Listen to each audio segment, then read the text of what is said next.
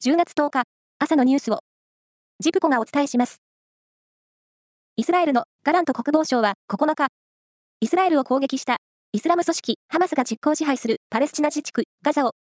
完全包囲するよう命じ、電気や食料、燃料を遮断すると宣言しました。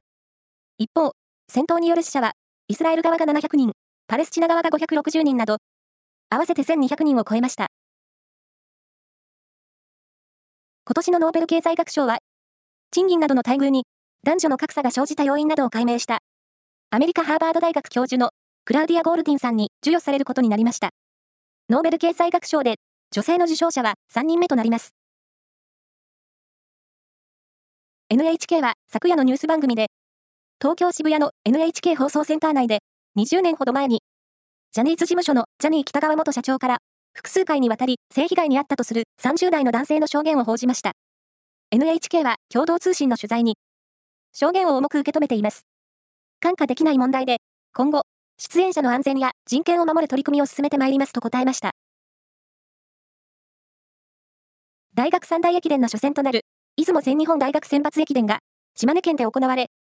昨シーズン、大学駅伝3冠を達成した駒沢大学が去年に続く大会新記録で連覇を果たし、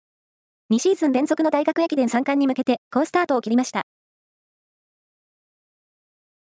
岐阜県日田地方の秋の風物詩で、国の重要無形民族文化財に指定されている秋の高山祭りが、昨日、高山市で開幕しました。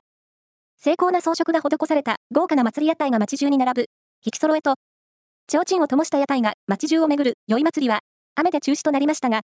屋台は蔵に入った状態で公開され、訪れた観光客らで賑わいました。スポーツの日の昨日、